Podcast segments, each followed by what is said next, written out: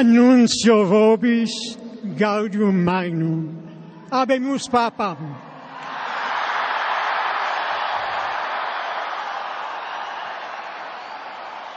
Eminentissimum ac reverendissimum Dominum, Dominum Georgium Marium, Sancte Romani Ecclesiae Cardinalem Bergoglio, qui sibi nomen imposuit Franciscum.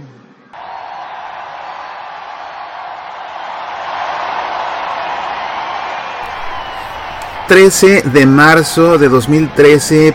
...en pleno año de la fe... La iglesia estaba de júbilo después de haber pasado un par de días con la mirada clavada en la chimenea de la capilla sixtina. Finalmente había salido el humo blanco que nos anunciaba que teníamos un papa y después de un buen rato de emocionante expectación, se abrieron los dinteles del balcón central en la plaza de San Pedro y se nos anunció con gran gozo que teníamos papa. Un papa que representaba en ese momento muchas primeras veces. La primera vez que un papa era latinoamericano, la primera vez que un papa era argentino, la primera vez que un papa era jesuita y la primera vez que un papa se llamaba Francisco. Qué alegría, ¿te acuerdas dónde estabas tú cuando eligieron al Papa Francisco? Sabes que yo, por supuesto, estuve con la mirada clavada en la chimenea de la Basílica de San Pedro. No importaba qué hiciera, siempre tenía a mi lado en una de mis computadoras en la oficina la toma en vivo de la chimenea. Y recuerdo que aquel 13 de marzo,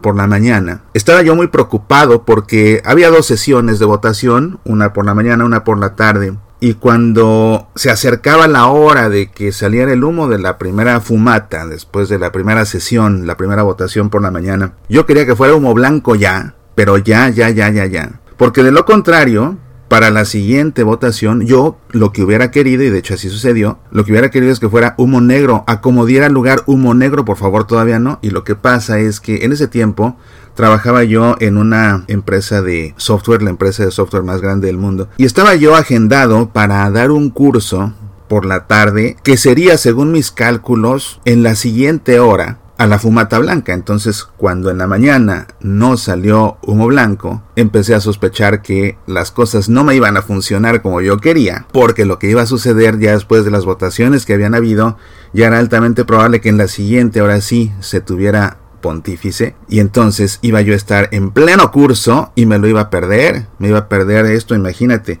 Bueno, pues estoy ahí con el ojo clavado en la chimenea cuando yo calculaba que iba a comenzar a salir el humo por segunda vez, comienza a salir y que es blanco y yo que tenía mi curso. Pues sí, a veces uno le gana el, egoísmo, pero pues es el egoísmo fruto de la emoción y fruto también del amor que le tiene una iglesia. Pues total que ahí voy a dar mi curso y lo que se me ocurrió hacer fue prender una computadora de frente a una computadora portátil, la tenía de frente a mí, con la transmisión en vivo desde la Ciudad del Vaticano. Y otra computadora, por supuesto, con las diapositivas del curso que iba yo a dar. Y esto me preocupaba porque pues era una empresa muy cosmopolita, era una empresa en la que trabajaba yo con varios hindúes, por supuesto con varios protestantes, con uno que otro ateo, incluyendo a mi propia jefa que ella venía de China. Y la verdad es que a mí me inquietaba y me pesaba mucho, sobre todo me pesaba mucho perderme la salida del Papa al balcón central. Así que por eso acomodé así mi computadora, dije yo doy mi curso y estoy con un ojo al gato, el otro al garabato y ahí veo quién va a ser. Pero dije, bueno, sí voy a ver quién va a ser, pero a menos que escuche quién es, no voy a saber quién es,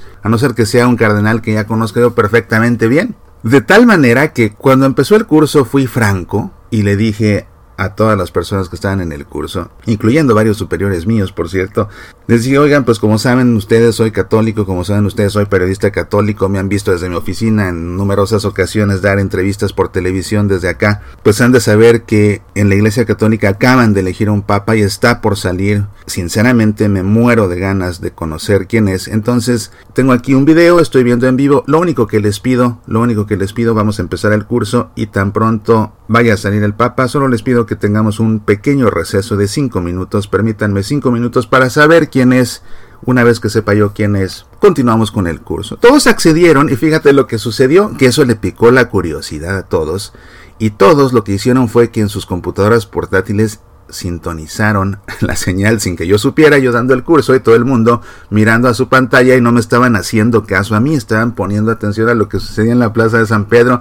Y cuando se abren las puertas del balcón central, la gente del curso misma fue la que me dijo, ya va a salir, ya va a salir total que se suspendió el curso, vimos ahí en vivo la salida del cardenal Jorge Mario Bergoglio, vimos todo lo que sucedió, estaba yo feliz, no pudo haber salido mejor, toda la gente compartió el gozo, lo vieron con mucha emoción también, y una vez que terminó todo eso, pues ya continuamos con el curso, qué cosas, me daba mucha risa a mí porque dije, bueno, es increíble que cada vez que me paro a dar un curso, incluso en una empresa de tecnología, acabo sin querer o queriendo hablando de Dios. Pues qué bonito y, qué gran regalo de la divina providencia. Fíjate que un día antes hablaba con el papá por teléfono, me acuerdo que hablaba con él por teléfono, hablábamos sobre el conclave y él me comentaba, oye, ¿y si un día un papa fuera jesuita y mira que al día siguiente escogen un papa jesuita? Y después de esa mañana que lo eligieron venía yo, eso que va, piensa uno muchas cosas, quién podrá ser, qué nombre va a tomar, de qué país será todo eso. Y entre mis cavilaciones, esa mañana, fíjate que pensaba, ¿y qué nombre irá a tomar el papa? Y pensé, fíjate, qué curioso, pensé, ¿y qué tal que se llamara Francisco? Nunca ha habido un Papa Francisco. O pensaba yo, o qué tal que se llamara Buenaventura, así como el sucesor de San Francisco. Bueno, me quedé con esa idea, se acabó. Y mira que escoge el nombre del Papa Francisco y que además es jesuita, ¿no?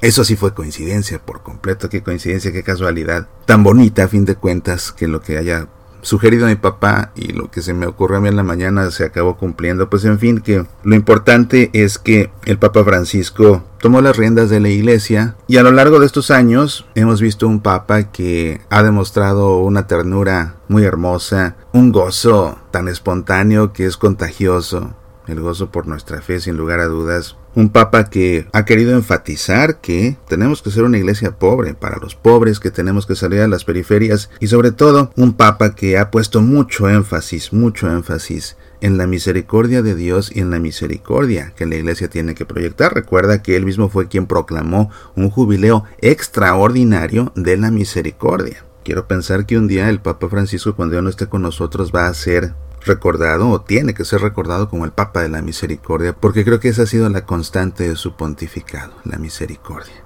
Pues bien, para que recuerdes aquel día, permíteme reproducir un fragmento de las primeras palabras que nos dirigió el Papa aquella noche desde Roma cuando salió al balcón central. Fratelli e sorelle, buonasera.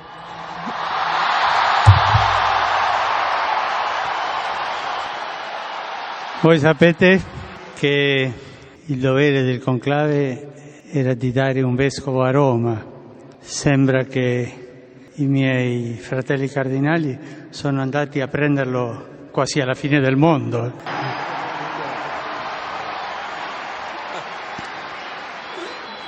Prima di tutto vorrei fare una preghiera per il nostro vescovo emerito, Benedetto XVI. Preghiamo tutte insieme per lui, perché il Signore lo benedica e la Madonna lo custodisca. Padre nostro che sei nei cieli, sia santificato il tuo nome, venga il tuo regno, sia fatta la tua volontà, come in cielo così in terra. Dacci oggi il nostro pane quotidiano, rimetti a noi i nostri debiti e noi lo rimettiamo ai nostri debitori e non ci indurre in tentazione, ma liberaci dal male.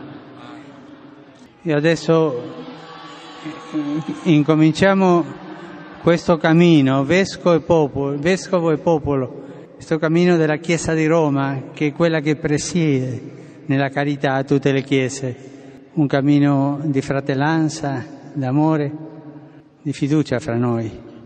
Preghiamo sempre per noi, l'uno per l'altro. Preghiamo per tutto il mondo.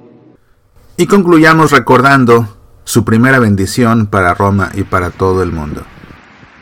Adesso vi darò la benedizione a voi e a tutto il mondo, a tutti gli uomini e donne di buona volontà.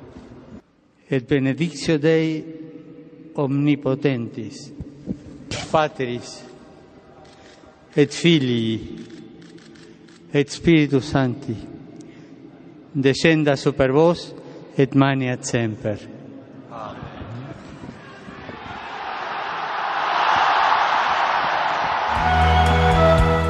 Soy Mauricio Pérez, estas son Semillas para la Vida.